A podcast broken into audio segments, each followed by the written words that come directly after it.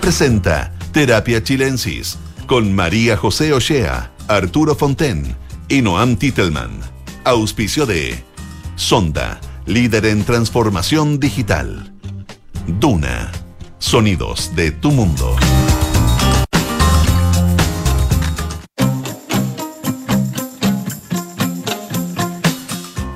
Hola, ¿qué tal? Muy buenas tardes. Bienvenidas y bienvenidos a un nuevo capítulo de Terapia Chilensis en este día martes 9 de mayo. Como todos los martes está con nosotros Noam Titelman para analizar alguna una que otra cosa, ¿no? que, ha pasado por estos días. Hola, ¿qué tal? ¿Qué bien, tal? Bien dentro de lo posible, diría. En lo posible. Golpeado. Sí, claro. O sea, yo creo la verdad es que casi todos estamos golpeados. Yo creo que los únicos que no son el Partido Republicano y, sus adherentes, pero... Yo diría que también están golpeados. ah, bueno, en otro sentido. Felizmente golpeados, pero, pero también eh, eh, no se esperaban esa magnitud, es verdad, creo yo. ¿ah? Es verdad. Aunque debo decir que a mí me llegó unas encuestas que se supone que no se pueden hacer antes de las elecciones, que estuvo bastante cerca. Sí. Eh, pero... Se, pueden hacer, pero no se pueden publicar. Sí, exacto, exacto, exacto, es verdad. No, está bien, se cumplió la ley. Pero... Incluso esa encuesta que anduvo bastante cerca eh, subestimó republicanos y le, daba más caños a, Chile Vamos, básicamente. Así que realmente fue muy difícil predecir que le iba a ir tan bien a republicano. Con esta, esta batatazo de republicano, Noam, ¿cuánto modifica como tu análisis del momento actual eh, de Chile? Y ahí después podemos hacer, si quieres, un zoom a, a la izquierda y a lo que está pasando a la derecha. Sí. Uf, eh, igual hay una sensación media extraña, como que yo creo que es algo parecido a lo que le pasó a la derecha después del resultado de la convención anterior, que es como que ya tocaste piso, digamos, ¿no? O sea, de aquí para adelante uno asumiría que hay que ir eh, mejorando la situación, aunque quizás eso sea una impresión ilusoria, así que no hay que confiarse. O sea, eh, quizás para el, rechazo se pensó lo mismo, ya que no se podía estar peor. sí, claro, puede ser. Pero, pero por otro lado creo que hay algo como de, de crónica de una muerte anunciada, un poco, ¿no? por, lo que pasó en el plebiscito de salida, por lo que ha pasado en la encuesta. Entonces hay algo de confirmación, pero también igual es distinto vivirlo en realidad que, que tener esta idea. Y además hay algo de guion repetido. O sea, al final esto suena mucho a lo que ha pasado en el resto del mundo, donde ha emergido un sector de la ultraderecha, Bolsonaro en Brasil, Trump en Estados Unidos, en fin, la fuerza del Brexit en Reino Unido, ¿no? Meloni en Italia. Bueno, claro. y hay y, otras historias también, Erdogan en Hungría. Uno podría hacer un recuento. De hecho, una de las cosas que pasó un poco después de las elecciones es que todos mis amigos de Twitter académico empezaron a tuitear sus papers, porque todos tienen un paper sobre la ultraderecha, porque ha sido el tema que han investigado todo en la última, por últimos 10 años. Yo también estoy trabajando en uno, así que ah, voy a, mi, a mi amigo. Te subiste a la moda. pero, pero me interesa eso de la ultraderecha, porque eh, obviamente que hay tendencias que son eh, mundiales y atraviesan los océanos, digamos, pero eh, también los partidos tienen que ver con sus propias idiosincrasias locales. Em, ¿Dónde, ¿Cómo definirías tú el Partido Republicano? En lo, que, en lo que somos nosotros, como Chile, en el fondo. Ya, es una tremenda pregunta y yo sé que además algunos se niegan a usar el término ultraderecha, entonces voy a partir diciendo que es ultraderecha. Sí, que sería bueno, ultraderecha, que es extrema derecha. Y ahí derecha radical. Claro, ahí podemos ir entendiendo. se, empiezan a tirar hacia el aire. Ya, y efectivamente, como ha habido esto, esto, ha estado pasando esto en todas partes por mucho tiempo, esto no es un tema nuevo, esto, esto se ha discutido un montón. Y hay como un libro que yo diría que es como la Biblia de la, de la ultraderecha o de las definiciones de la ultraderecha, que es el libro que se llama La ultraderecha, Far Right, no es muy creativo el nombre, que escribió Cas Mude, que, que probablemente el principal investigador del populismo en el mundo y también de la ultraderecha. Y él dice, ultraderecha se distingue de las derechas tradicionales, básicamente las derechas conservadores, liberales son las tradicionales, y lo que las diferencia de la, de la ultraderecha es que la ultraderecha por alguna razón eh, se opone a la democracia liberal. O sea, ese es como el punto de quiebre. Y, y, por lo tanto también a veces se les llama derecha antisistémica, pero antisistema de democracia liberal, a eso se refiere antisistémica, no sistema así como cualquier sistema. Em, entonces, eso, es una familia de derechas que están en la ultraderecha. Y dentro de la ultraderecha, eh, Casmude distingue entre extrema derecha y derechas radicales. Las extremas derechas son las derechas que se oponen a la democracia liberal porque se oponen a, la idea del, gobierno de mayoría, ¿no? Que, en el fondo y acá hay otra idea detrás, que que en las derechas en general hay algún tipo de orden jerárquico que se busca preservar. preservar. Eh, puede ser un orden económico, social, eh, de género, eh, cultural, étnico, etc. Y estas derechas como que llevan a su máxima o extrema desarrollo, digamos, esta idea y se oponen a la democracia. Y, y aquí hay ejemplos, quizás los ejemplos más notorio de eso sería el fascismo, el nazismo, digamos, esos son... Esos son las extremas derechas. Esas son las extremas derechas, que o es sea, es correcto no hablar aquí del Partido Republicano como extrema derecha. Exactamente. Ya. A menos que uno diga que dentro del de republicano exista una pulsión pinochetista, pero porque yo creo que el pinochetismo sí sería una forma de extrema derecha, digamos. Eh, pero claro, hay republicanos dice que, por lo menos José Antonio Caz, bueno, es otro tema, yo creo que estamos empezando a conocer a republicanos, parece que, por ejemplo, ahora todo el mundo dice que hay dos almas republicanos. sí, probablemente, bueno, probablemente sí un conglomerado grande y hay que empezar a conocerlo, pero, pero es interesante al menos distinguir que, eh, que una extrema derecha tiene de por sí componentes totalitarios, autoritarios, no, de, no democráticos. Al menos aquí eso no lo hemos visto. Claro, ahora un partido nazi puede llevar candidato a una elección, eso no lo, no lo hace menos nazi, pero, pero, pero republicanos al menos en sus declaraciones públicas y, y, lo que conocemos todos de republicanos, que en verdad la vocería es José Antonio Cast, ¿Mm? eh, nunca ha hablado de terminar con la democracia ni nada por el estilo. Eh, yo creo que, bueno, habrá que entrar. Yo, una, de las cosas que va a pasar ahora, las próximas semanas, yo creo, es la arqueología de tweets y de declaraciones de youtubers, entre los que salieron electos en el consejo, y yo no pondría mano en el fuego de que no haya alguna declaración del tipo eh, la democracia no es el mejor gobierno, ese tipo de cosas. Bueno, pero esos son las extremas derechas. Entonces la extrema derecha es un subgrupo dentro de la ultraderecha. Y el otro grupo es la ultraderecha. O sea, perdón, la eh, derecha, radical. Dentro de la ultraderecha es la derecha radical.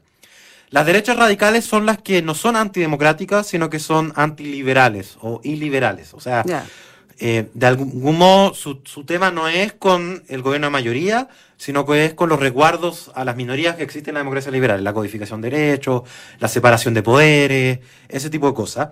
Y el típico ejemplo de derechas radicales son las derechas populistas. Entonces, el ejemplo que da en el libro de derechas populistas son, eh, por ejemplo, la derecha de Erdogan en Hungría, Em, en algún sentido la, de Trump, aunque Trump de alguna manera juega... Porque no es, muy, no es iliberal tampoco. Porque está en un partido, además, el Partido Republicano, que tiene distintas corrientes. Entonces, muy rara vez, bueno, y, aquí entramos también en la discusión de qué es populismo, que entramos todos, también hay harto paper al respecto, también hay harto discusión sobre el tema. Pero uno puede, tener, o sea, puede ser una derecha, por ejemplo, estoy pensando en Trump, una derecha que está en el Partido Republicano, estamos hablando del de Estados Unidos, no el de acá, sí. Eh, que tiene ciertos componentes de derecha radical, pero no es derecha radical 100%. Sí, exactamente. Ese, aquí cuando hablamos de liberalismo, primero que todo estamos hablando de liberalismo en el sentido institucional, estamos hablando de liberalismo eh, entendido eh, en lo que les decía antes, como codificación de derechos, separación de poderes, mm. tribunales autónomos, ese tipo de cosas. No liberalismo en el sentido de, no sé, liberalismo Valor. valórico. estamos hablando de, esa idea de liberalismo. No ideas morales. No, no ideas morales, claro. claro. Eh, y efectivamente, populismo, una de las definiciones, que es la que ocupa también Casmude, es de una ideología delgada. Eh, eh, una forma más fea de decirlo es ideología parasitaria. O sea, es una ideología que se acopla a otra ideología. O sea, nunca está en estado, en, estado puro, digamos. Entonces, a veces por eso también hay populismos de izquierda, populismos de derecha, hay populismo Em, más pro mercado, más pro Estado, porque, porque es como una, una parte de una ideología mucho más grande. Por eso nunca, nunca se encuentra populismo puro.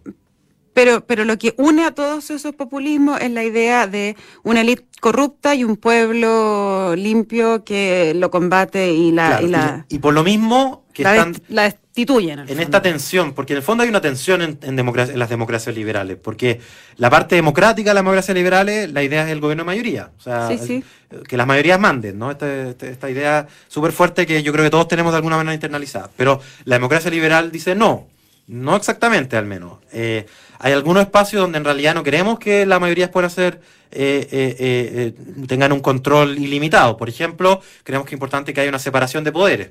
Entonces, incluso si es que hay ciertas mayorías, los tribunales queremos que sean autónomos, queremos que haya respeto a ciertas minorías. Incluso si las mayorías quieren matar eh, un grupo de la población, creemos que hay ciertas cosas que la mayoría no deberían poder hacer. Y es una tensión, siempre, en todas las democracias liberales. Y el populismo dice, se pone del lado de, la democracia en contra del lado liberal. De hecho, por eso Casmude dice que las democracias extremas son como una patología que, se, que, que, la, que no, no hay mucha duda y que básicamente la pregunta es si es que hay que prohibirlas y perseguirlas por la ley o si hay que permitir que existan, digamos, pero marginalmente. En cambio, la, la, la, derecha radical o el populismo vive como una relación eh, de, muy cercana con las derechas tradicionales, siempre, y, hay como una retroalimentación entre las dos. O sea, ideas radicales muchas veces eh, penetran dentro del establishment, se vuelven parte de este, eh, o al revés, los partidos populistas terminan como institucionalizándose y siendo parte del establishment, porque hay una relación mucho más cercana, no hay un cerco sanitario normalmente entre estas dos derechas. ¿Cuál es, y ahí, el, en estos populismos, ¿tiene el baile el Partido Republicano o no? Bueno, una gran pregunta. Y de hecho, José Antonio Cas sale explícitamente nombrado en el libro de, de Casmude. Eh, no me parece que no, que no queda muy claro de, cuál de las dos sería. ¿De, de, populismo o de derecha radical? Sí, de derecha. Eh, el problema que tiene con, con derechas radicales es que en alguna medida hay una bueno, aquí es donde creo que vamos a ver, pero, pero hay una parte del discurso que es un poco elitista, de hecho. Hay una parte del discurso que no parece ser un discurso de, de que mande las mayorías, ¿no? Más bien es un discurso de orden, un discurso más conservador. Entonces yo creo que el republicano de alguna manera conviene una pulsión más UDI, para ponerlo en esos nombres, que, que sería más bien un, un estilo conservador, que puede derivar en una vertiente de derecha extrema, o sea, antidemocrática, y ahí sí sería un tipo de ultraderecha, pero también puede no derivar en ese grupo, y entonces sería un, más bien conservador. Y también tiene una pata más eh, eh, de derecha radical, más populista. O sea, yo creo que tiene las dos cosas, ese mundo de los youtubers, de... de ¿Cómo se llama el diputado? Eh, Johannes Kaiser. Johannes Kaiser, yo creo que al menos convive en la misma casa que las derechas radicales, digamos, ¿no?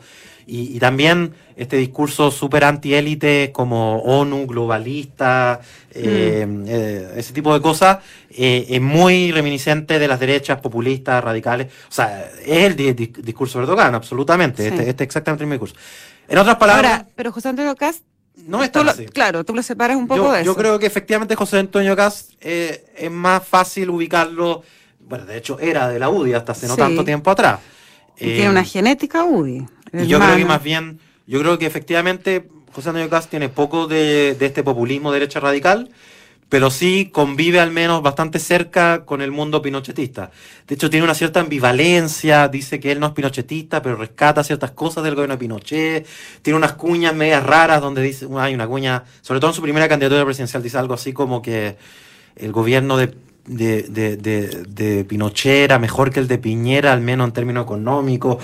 O sea, hay una cosa ambivalente en su relación. Ahora, si, si, a ti te, si yo fuera una persona de, no sé, del Guardian, por ejemplo, ya que vivías en Londres, y te está preguntando, explícame dónde se ubica en Chile José Antonio Castro, ¿en qué parte del arco iris político? ¿Cómo lo Toda la prensa internacional habla de ultraderecha. Por eso, eh, pero, pero tú que, por eso te lo pregunto a ti, que tú que conoces acá cómo es la cosa, eh, ¿También dirías lo mismo o, o harías esta salvedad?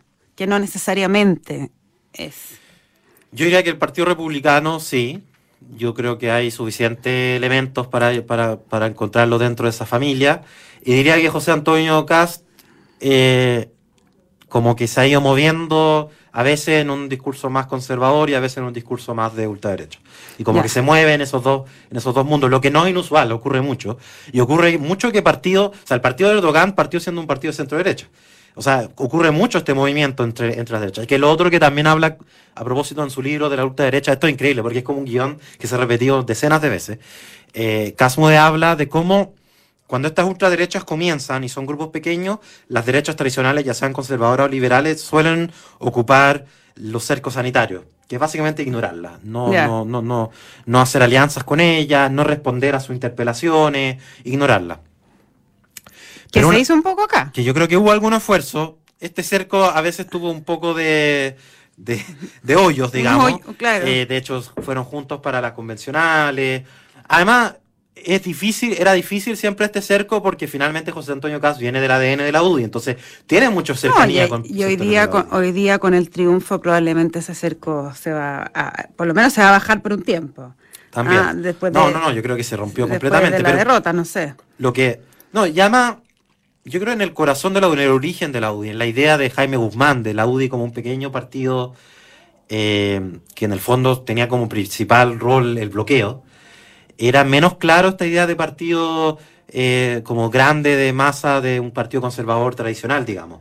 Que yo creo que esa fue la disputa en su momento, ¿no? Entre la UDI popular y la UDI original. Era la UDI del establishment partido conservador, como todos los partidos conservadores, dentro de la institucionalidad de la democracia liberal, y este sueño original de un partido que, al menos, flirteaba con el pinochetismo duro, digamos, para decirlo en términos suaves. Yo creo que no era más que flirteo, era, tenía, una, tenía un corazón pinochetista súper fuerte de proteger el legado pinochetista. Pero hubo una serie de reformas dentro de la UDI que lo fueron alejando ese corazón. y de hecho, la salida de José Antonio Cas, hay en algunas declaraciones de él, cuando él explica por qué se sale, él se sale por el alejamiento de la UDI de, esa, de ese corazón original. Del núcleo más duro, de su, o sea, de su sangre más. De, ese, de esa misión original que era básicamente defender el legado de, la. Ahora, eh, así como, como, como la UDI fue, fue variando, eh, si uno empieza a observar las, a Cast mismo, desde que, bueno, era diputado y desde que empieza a hacer como esta aventura, también yo creo que le ha ido adquiriendo una buena dosis de pragmatismo. También. Eh, y, es capaz de, de, quizás pareciera hoy día que de cosas que antes no se movería ni un pelo, digamos, hoy día ya está más, más suelto, más abierto a, moverse. Bueno, yo creo que aquí se, tú dices, eh, hay muchos papers en el mundo, digamos, de esto una materia de amplio estudio, pero, pero obviamente que este tiempo vamos a estar muy en observación eh, sobre cómo se mueve este partido, quiénes son estas nuevas eh, personas que llegan a, al nuevo poder político, que es el Consejo, y también cuál es la capacidad que tiene José Antonio Cast de, eh, de alinearlos en, en, en, la bajada que él hizo la noche del domingo, que es el diálogo, que es de alguna manera sacar adelante una constitución, ¿o no?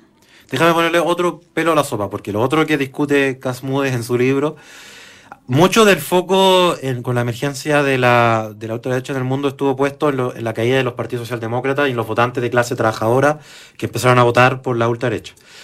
Pero cada vez ha quedado más claro que en realidad la primera víctima de la ultraderecha es la derecha tradicional. Porque una vez que ya no es posible hacer esto del cerco sanitario, a la ultraderecha se le enfrentan como dos, dos opciones. Una es tratar de cooptarle la agenda a la, a la ultraderecha, o sea, tratar de abordar los mismos temas que la ultraderecha, pero mejor. ¿Ya? Y hay pocos ejemplos exitosos de eso. Quizás el único que, se me viene a la mente fue el Partido Conservador en Reino Unido, que se apoderó del tema del Brexit, con, sobre todo con Boris Johnson, y que con eso terminó básicamente destruyendo a UKIP y después al Partido del Brexit, que eran dos partidos de ultraderecha en Reino Unido.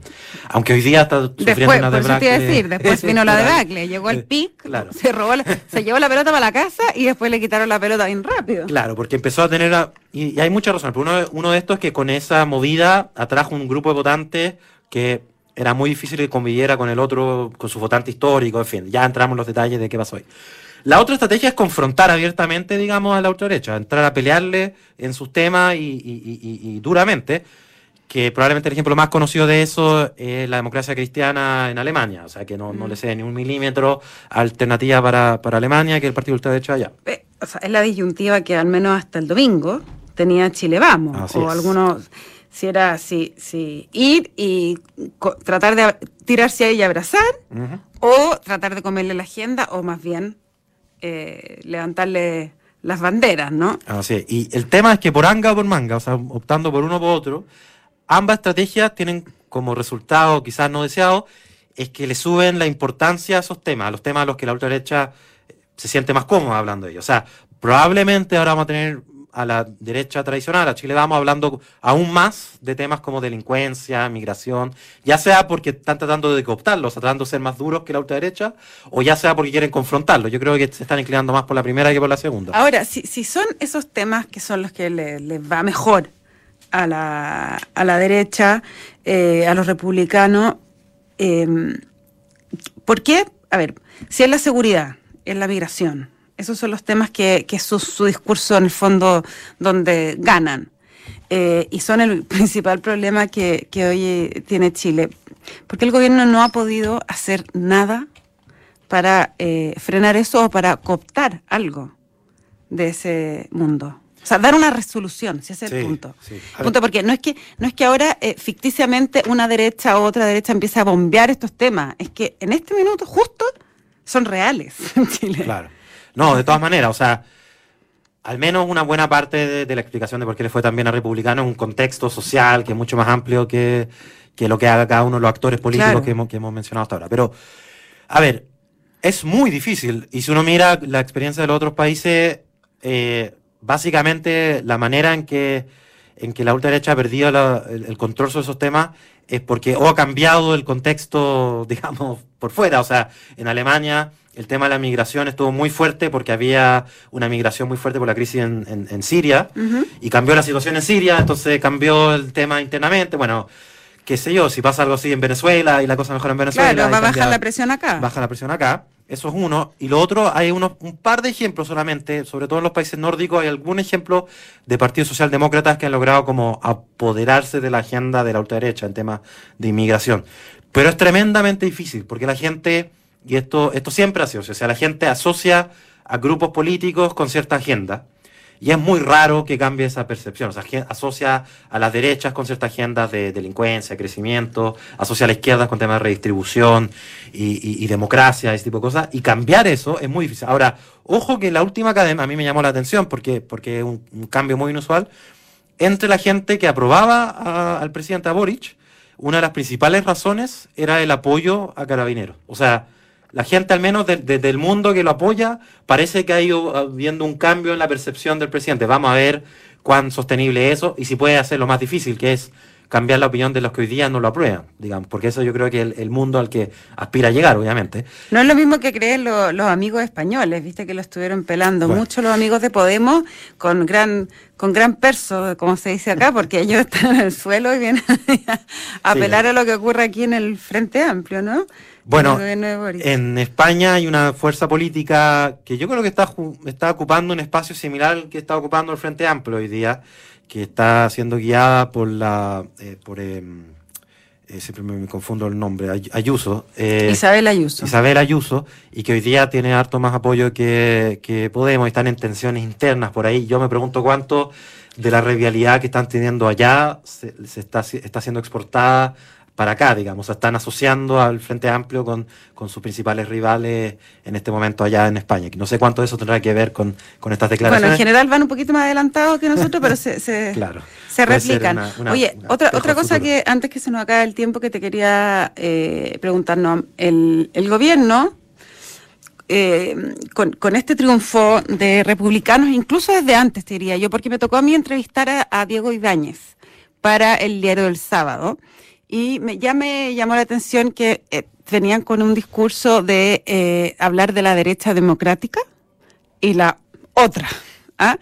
Y en el fondo la derecha democrática se refieren a Chile Vamos, a la derecha tradicional. Y dicen, bueno, ahora es momento en que la derecha democrática eh, sepa actuar de puente y de alguna manera le tiran la pelota para que ellos frenen el avance de la ola conservadora republicana. Esa estrategia, eh, tú la ves como correcta, positiva, de porque decir que una es la derecha democrática es decir inmediatamente que la otra es antidemocrática. Sí. No, un paréntesis nomás, pero esto es exactamente lo que pasaba antes al otro lado. No sé, antes hablaban de la izquierda democrática, de hecho, no se llama socialismo democrático, entonces que el otro no son democráticos. Eh, es un espejo de lo que, de las mismas discusiones que estábamos teniendo para el otro lado hace nada. Eh, a ver, lo que pasa es que Chile Vamos quedó en una posición muy parecida a la que tuvo el Frente Amplio en la convención anterior, quedó de bisagra entre las dos. Y está igualmente tensionada también porque sabe que para armar los tres quintos, eh, digamos, hay, los tres quintos hoy día los, solo los puede armar con republicanos. El republicano tiene dos quintos, entonces puede armar el veto. Entonces está sufriendo una tensión similar a la que sufrió en su momento el Frente Amplio, cuando le decían exactamente lo mismo al Frente Amplio, que tenía que, que, quedarse con la izquierda democrática, etc. Eh, a ver, yo creo que es lo que tienen que hacer porque, porque efectivamente el otro camino yo creo que va a producir una constitución que no se va a aprobar en diciembre. o sea, esta es la paradoja de, la situación que hay hoy en día. O sea, Chile Vamos y republicanos, si quieren que el, texto constitucional tenga alguna posibilidad de ser aprobado, al final de este proceso van a tener que llegar a un acuerdo con la izquierda, porque, porque además la centroizquierda eh, o la lista del PPD, DC, Partido Radical le fue tan mal. Y yo creo que para republicanos va casi en contra de su ADN la idea de llegar a un acuerdo, por ejemplo, con el Partido Comunista. No, no, no, me parece que va a ser muy difícil. Entonces, es probable que el Partido Republicano le haga algo parecido a lo que le hizo la izquierda al Frente Amplio en la convención, que decirle que la condición para formar los tres quintos es no hacer el acuerdo con los que están al otro lado. Bueno, esa es la, tensión que yo creo que van a estar viviendo estos. Ahora, pero es curioso que diga la derecha democrática cuando hace dos años le están diciendo violador de derechos humanos. Bueno, a lo mismo. Sí, yo creo que las paradojas y estas vueltas son, bueno, ya hemos visto tanta agua correr y tantas declaraciones de un lado para otro. Sí. Eh, esta es una de las cosas que menos me sorprende, quizás. Oye, último, y lo último, último, antes que se me acabe el tiempo, que estoy muy entretenida. ¿Tú crees que eh, si sale una, un texto constitucional que eh, posiblemente esté más cargado a la derecha, ¿no? Por los componentes, aunque, aunque opten por eh, negociar cosas y sea una mayoritaria. ¿A Boric le conviene firmar igual esta constitución? O sea, yo creo que tiene que hacerlo, no, no, no ve otro camino. No, digo, alentar el rechazo, es el otro camino, que no se apruebe. No, yo creo que tiene que hacer todo lo posible para no constitucionalizar de, de nuevo el gobierno. Creo que eso fue a esta altura un poco dirían que no fue un error, digamos, la vez pasada. Y yo creo que al revés, desde Republicano va a haber un esfuerzo para eh, constitucionalizar el debate del gobierno lo más posible. O sea, durante todo el proceso va a haber esa tensión y una vez que se vaya al plebiscito, el resultado, por supuesto que tiene que respetarlo. Y va a ser efectivamente una de las paradojas de la historia si es que termina firmando un texto en el que, eh, digamos, la voz cantante la termina teniendo el Partido Republicano. No, Antitelman, muchísimas gracias por esta conversación bastante terapéutica. Terapia chilensis. Les cuento que la transformación digital de tu empresa nunca estuvo en mejores manos. En Sonda desarrollan tecnologías que transforman tu negocio y tu vida, innovando e integrando soluciones que potencian y agilizan tus operaciones. Descubre más en sonda.com. Sonda Make It Easy. No se vayan de Radio Duna porque a continuación información privilegiada al cierre y luego sintonía crónica debut junto a Bárbara Espejo y Francisco Aravena. Ahí estará el álbum debut de Radiohead. Muy buen programa. Que estén todas y todas muy bien y nos encontramos mañana a las 8 con más Terapia Chilensis. Buenas noches.